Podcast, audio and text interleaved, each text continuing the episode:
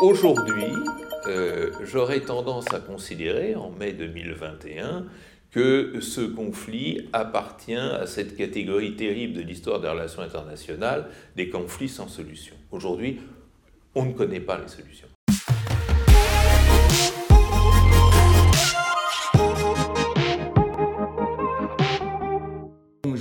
Bonjour Bertrand Badier. Bonjour. Merci beaucoup de répondre à, nos questions. Vous êtes professeur émérite des universités à Sciences Po.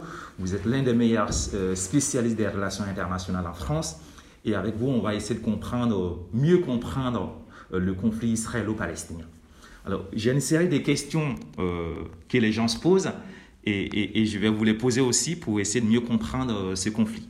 Déjà, pourquoi Israël a-t-il été fondé au Moyen-Orient? C'est une très très longue histoire et c'est l'histoire qui appartient à un imaginaire. Euh, l'imaginaire de la diaspora juive, c'était effectivement euh, le temple de Jérusalem et la reconstruction de ce temple qui avait été détruit.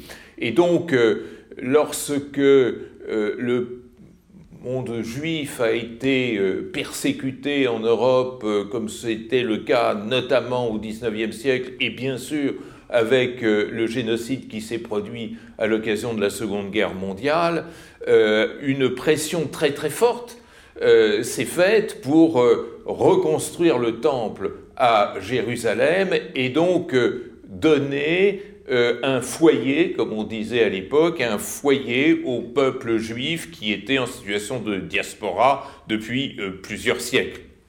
Donc il y a en quelque sorte une convergence convergence d'un imaginaire euh, qui vient du fond des âges, en quelque sorte, euh, mais aussi d'une situation de violence, euh, d'intolérance, de rejet de la diaspora juive d'Europe, qui a été consacrée en même temps par l'œuvre d'un penseur du sionisme qui était Théodore Herzl, qui dit mais face à l'antisémitisme dont nous sommes victimes, il n'y a qu'une solution, c'est d'aller reconstruire le temple à Jérusalem et de construire un foyer là-bas, et les gouvernements européens, les gouvernements européens qui, dans cet antisémitisme ambiant, cherchaient à euh, faire partir euh, euh, les juifs non intégrés ou qu'on ne voulait pas intégrer dans les sociétés européennes, d'où euh, la fameuse déclaration Balfour en pleine Première Guerre mondiale, ce ministre anglais des Affaires étrangères qui demandait la création, qui prônait la création d'un foyer juif en Palestine, manière de faire partir cette diaspora dont une bonne partie euh, des sociétés européennes ne voulaient pas, et euh, une sorte de consensus finalement qui allait même jusqu'à l'extrême droite antisémite qui, euh, et les nazis eux-mêmes qui souhaitaient voir les juifs quitter l'Europe et s'installer ailleurs, peu importait dans l'esprit de ces personnes si ça se faisait aux dépens de ceux qui y habitaient. Merci. Alors, une autre question, euh, c'est quoi la différence entre le Fatah et le Hamas? Il faut comprendre que lorsque l'État d'Israël a été créé en mai 1948, euh, les Palestiniens se sont trouvés rejetés euh, dans des zones qui avaient été conçues par les Nations Unies afin de les recevoir euh, qui correspondait à la zone de Gaza et à l'actuelle Cisjordanie, plus étendue, parce que avec la première guerre de 1948, l'État d'Israël a élargi euh, ces territoires. Et donc, euh, euh, cette situation a immédiatement généré un nationalisme palestinien, c'est-à-dire un désir de ceux qui avaient été rejetés et qui se trouvaient soit mal à l'aise dans ces territoires que je décrivais il y a un instant, soit renvoyés au-delà, en Jordanie, voire en Irak ou dans le Golfe. il fallait incarner cette résistance et dans un premier temps, cette résistance a été incarnée par euh, des mouvements qui s'inspiraient du nationalisme arabe, euh, titre desquels figurait le Fatah et d'autres organisations qui se sont développées, qui étaient d'ailleurs souvent dirigées par euh, des chrétiens, des chrétiens palestiniens, comme Georges Abbash par exemple, très inspirés par les grandes théories nationalistes qui avaient cours à l'époque dans le monde arabe, et tout ceci a entretenu la résistance palestinienne euh, jusqu'aux deux dernières guerres, 1967 et 1973. En 1973, lorsque euh, Israël euh, a confirmé euh, son occupation, puis ensuite l'a limité en libérant le Sinaï. des négociations ont commencé à s'amorcer de manière difficile par l'intermédiaire généralement des États arabes de la région, car il n'était pas question de négocier avec l'OLP, l'Organisation de libération de la Palestine, qui incluait le Fatah, parce que l'OLP était considéré comme une organisation terroriste, mais ce processus de négociation a été jugé beaucoup trop lent. Euh, son identité, qui était une identité nationaliste, laïciste, socialisante, proche de ce qu'avait pu être le Bas ou le nasserisme, ne correspondait plus à ce qu'on considérait être le contexte d'une époque où on voyait monter euh, l'influence islamiste et la sensibilité religieuse, et du coup est né, euh, et tout particulièrement dans le contexte extrêmement tendu et dur euh, de Gaza, une organisation nouvelle qui s'inspirait davantage du mouvement des frères musulmans que du nationalisme, euh, je dirais, nasséro qui commençait à devenir un peu passé de mode.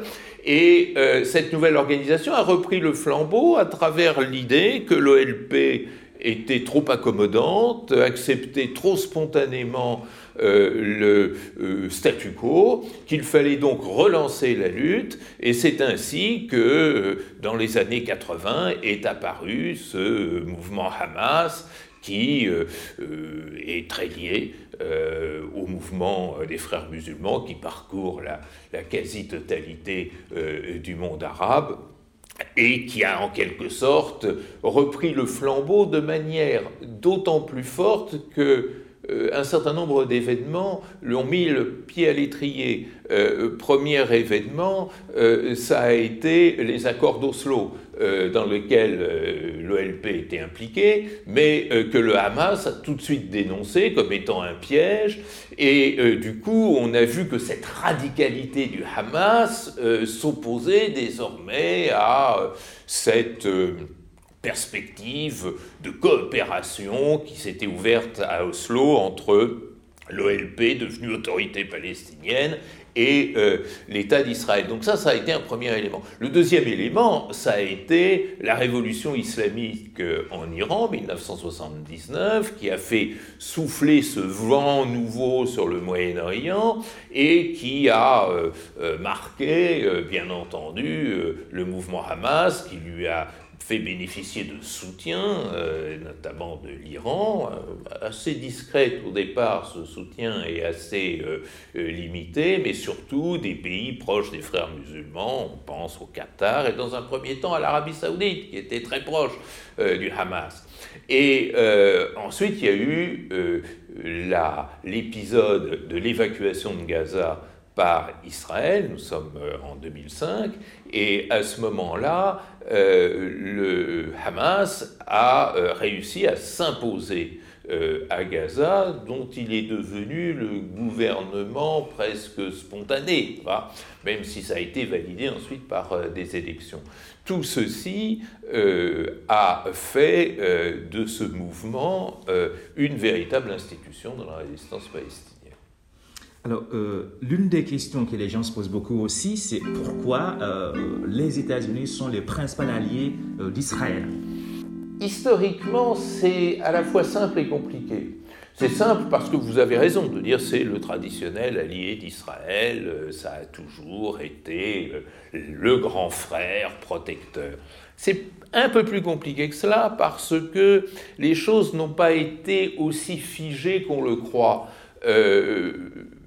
dès la fin de la guerre, le président des États-Unis, Franklin Roosevelt, n'était pas tellement enchanté par l'idée de la création d'un État israélien dont il devinait les problèmes qu'il poserait et il était à l'époque, notamment pour des raisons pétrolières, très lié au roi d'Arabie saoudite qu'il avait rencontré euh, le 14 février 1945 sur un bâtiment de guerre américain, le Quincy, et ils avaient établi une sorte de pacte entre eux, et l'un des éléments de ce pacte, c'était justement de contenir ce processus de, euh, de construction d'Israël. Son successeur Truman, lui, était beaucoup plus favorable à Israël, parce qu'il avait un entourage qui était pro-israélien, et il a donc encouragé euh, le vote de cette résolution des Nations Unies euh, assurant le partage de la Palestine, la création de l'État d'Israël, et donc est devenu le premier parrain naturel de euh, ce nouvel État. L'apparition, l'avènement juste après Truman d'un président républicain, Dwight Eisenhower, euh, a à nouveau modifié les choses. Eisenhower était beaucoup moins proche d'Israël et lors de la guerre de 1956, il a même, euh, de conserve avec l'URSS, euh, demandé à Israël, à la France et à la Grande-Bretagne, qui étaient co-belligérants, d'arrêter leur action militaire. Donc c'était du froid à l'époque. Et à la même époque, Staline d'abord et ses successeurs immédiats n'étaient pas anti-israéliens. Pas anti-israéliens. Les choses vont se figer en 1967 avec la fameuse guerre des six jours, où là, nettement, le président euh, des États-Unis de l'époque, Lyndon Johnson, euh, soutenait Israël, tandis que Léonid Brezhnev, à la tête de l'URSS, soutenait le camp arabe, c'est-à-dire autant les Palestiniens que les États arabes de la région. Alors pourquoi euh, ce revirement, enfin c'est pas un revirement, mais pourquoi en tous les cas cette consolidation d'une alliance au départ un peu incertaine bah, Pour trois raisons. Euh, la première, elle est de nature internationale, c'est-à-dire le pari que Israël représentait le monde occidental dans ce Moyen-Orient euh, euh, que d'aucuns jugeaient compliqué, que d'autres considéraient comme instable, fragile. Israël, c'était la pointe avancée de l'Occident au Moyen-Orient. Donc ça, ça a été un élément qui a joué. Le deuxième élément, c'est évidemment l'importance de la communauté juive aux États-Unis, qui, dans un premier temps, ce qui est beaucoup moins vrai maintenant, soutenait totalement et à fond euh, euh, la création de l'État d'Israël, euh, pécuniairement, mais l'aidait aussi de son soutien moral. Et comme cela représentait un électorat important, surtout pour le Parti démocrate, les Juifs américains votant démocrates, et eh bien les, les, présidents démocrates étaient tous fortement alliés et soutiens d'Israël. Puis il y a une troisième raison. Euh, qui est plus culturel. C'est-à-dire que euh, vous savez que les États-Unis ont toujours eu une culture messianique. Euh, ils ont été créés par des pèlerins, les fameux pèlerins du Mayflower, les, puritains qui avaient quitté l'Europe au moment de la contre-réforme.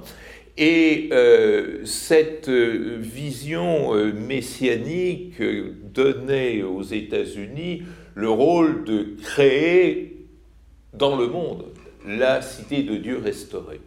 Et euh, euh, l'une des séquences de la reconstruction de cette cité de Dieu, c'était euh, le retour du peuple juif à Jérusalem. Et c'est la raison pour laquelle, contrairement à ce que l'on croit, le premier soutien des, de la cause israélienne aux, aux États-Unis, ce n'est pas tant la communauté juive que euh, cette communauté euh, protestante militante euh, qui, au nom de ce messianisme néo-puritain, milite pour le retour du peuple juif à Jérusalem. Et c'est chez les prêcheurs de cette, je dirais, aile messianique du protestantisme américain que l'on trouve les déclarations les plus fermes en faveur d'Israël, et c'est eux qui, au moment des élections, euh, euh, font, euh, pèsent tout leur poids en faveur du candidat qui se déclare le plus favorable à Israël. C'est ce qui avait notamment joué en faveur de Donald Trump et qui avait conduit à son élection. Très bien. Dernière question rapidement. C'est quoi l'issue de sortie aujourd'hui? Comment on peut arriver à un accord de paix aujourd'hui? Celui qui a la solution euh, a immédiatement le prix Nobel de la paix. Hein, euh, et rassurez-vous, ce n'est pas moi. Euh, vous savez, c'est une affaire qui s'est jouée en, je dirais, en trois grandes étapes. La première étape, ça a été celle d'une coexistence, je dirais, israélo-arabe. Le problème palestinien n'était pas tellement posé. C'est-à-dire, euh, il y avait dans un premier temps, jusqu'à la guerre de 73 et jusqu'aux accords de paix entre l'Égypte et Israël en 1979, euh, il y avait cette euh, idée que Israël était un corps implanté dans le monde arabe et qu'il fallait trouver une solution de coexistence entre Israël et le monde arabe. Et puis, à partir de la fin des années 70, peu à peu, les gouvernements arabes se sont détournés de ce conflit, s'y impliquent beaucoup moins. Euh, L'Égypte a signé un traité de paix séparé, euh, puis euh, ça a été le cas de la Jordanie. Le, peu à peu, les pays de la péninsule arabique se sont distanciés de ce conflit. le Maroc également, qui a signé les fameux accords dits accords d'Abraham, comme les Émirats arabes unis, comme le Soudan et comme Bahreïn. Et du coup, au fil des temps, on a compris que le vrai problème était un problème non pas israélo-arabe, mais israélo-palestinien. Et euh, spontanément est venue euh, s'imposer l'idée que la question israélo-palestinienne ne pourrait se résoudre que par une solution à deux États, un État israélien, un État palestinien, et cet État palestinien bah, construit euh, dans les territoires occupés. Israël n'a jamais très franchement adhéré à ce point de vue, qui était pourtant celui euh, du monde entier, c'est-à-dire autant euh, les États-Unis que l'Europe occidentale, que la Russie, que la Chine, que les pays du Sud plaidaient pour ce dossier. Israël n'était pas contre, mais a toujours accepté du bout des lèvres. D'où l'ambiguïté des accords d'Oslo, dont on ne savait pas véritablement s'ils signifiaient de la part d'Israël une volonté réelle de construire, de laisser se construire un État palestinien sur les territoires occupés. Et il s'est passé, et là nous commençons à voir poindre la troisième étape dans laquelle nous il s'est passé, il s'est produit quelque chose d'extraordinairement grave, c'est qu'à mesure qu'on ne parvenait pas à résoudre euh, ce problème, euh, sont apparus ces processus de colonisation. C'est-à-dire ces centaines de milliers de colons juifs qui se sont installés euh, dans Jérusalem-Est, euh, capitale revendiquée par la Palestine, euh, sur le Golan, c'est-à-dire ce territoire conquis sur la Syrie, et puis évidemment en Cisjordanie, c'est-à-dire euh, tout ce qu'on appelle la, West Bank, c'est-à-dire la rive occidentale du Jourdain. Aujourd'hui, ces colonisations, qui se font par centaines de milliers, euh, font que euh, la Palestine ressemble à un tissu mité, un tissu troué. On parle d'ailleurs davantage d'un archipel pour montrer que finalement la Palestine, c'est l'addition de petits îlots où survivent des populations palestiniennes séparées par ces fameuses colonies. Donc la question, c'est comment peut-on imaginer une solution à deux États à partir du moment où le territoire potentiel de l'État palestinien n'existe plus? Ou alors il faudrait accepter que des centaines de milliers de colons juifs abandonnent leur euh, euh, territoire, ce qui est quand même infiniment peu probable. D'autre part, on entend dans le discours israélien, et pas seulement du gouvernement Netanyahou, toute une série de réserves qui posent une très très importante question qui est un peu au centre euh, depuis euh, déjà une vingtaine d'années euh, des débats internationaux, c'est comment rendre cet État viable. Est-ce qu'un État dont les frontières ne sont pas claires, dont le territoire n'est pas continu, dont les capacités d'accès aux ressources se trouvent limitées, peut être considéré comme un État souverain? Et maintenant, tout le monde s'accorde à considérer que c'est utopique. Et du coup, eh bien, on se demande s'il ne faut pas chercher ailleurs. Et euh, revient sur le tapis l'idée d'un État binational, c'est-à-dire d'un seul État euh, euh, israélo-palestinien, si vous voulez, dans lequel coexisterait une communauté juive et une communauté arabe palestinienne. Le problème, un, est de savoir si cette solution est désirée, parce que sans volonté des partis, il n'y a pas de contrat social. Et deuxième question, de savoir euh, si on sera en mesure alors de définir le modèle institutionnel capable de soutenir euh, cette euh, formule. en gros, il faudrait un super fédéralisme un fédéralisme parce qu'il faudrait admettre l'autonomie de ces deux communautés et leur autogestion partielle, mais un super fédéralisme, que ça impliquerait des institutions extraordinairement sophistiquées pour faire vivre ensemble des communautés qui ont quand même accumulé des décennies, des décennies, oui, des décennies de euh, contentieux. Donc on en est là. C'est dire que aujourd'hui, euh, j'aurais tendance à considérer, en mai 2021, que ce conflit appartient à cette catégorie terrible de l'histoire des relations internationales, des conflits sans solution. Aujourd'hui, on ne connaît pas les solutions. Vous savez, il y a beaucoup de conflits qui existent dans le monde dont on connaît à l'avance le mode de solution. Simplement, on n'a pas les moyens ou on n'a pas la volonté d'y parvenir. Aujourd'hui, on n'est même pas sûr de connaître la solution de la question palestinienne. Eh bien, c'est sur ces mots-là qu'on va terminer cette interview très très riche. Merci beaucoup euh, Bertrand Badier, professeur euh, émérite euh, à Sciences Po, de nous avoir éclairé sur le conflit israélo-palestinien. Merci beaucoup à vous d'avoir suivi cette vidéo et on espère qu'elle vous aura permis bah, de comprendre beaucoup plus cette question. Merci. Je vous en prie, c'est un plaisir.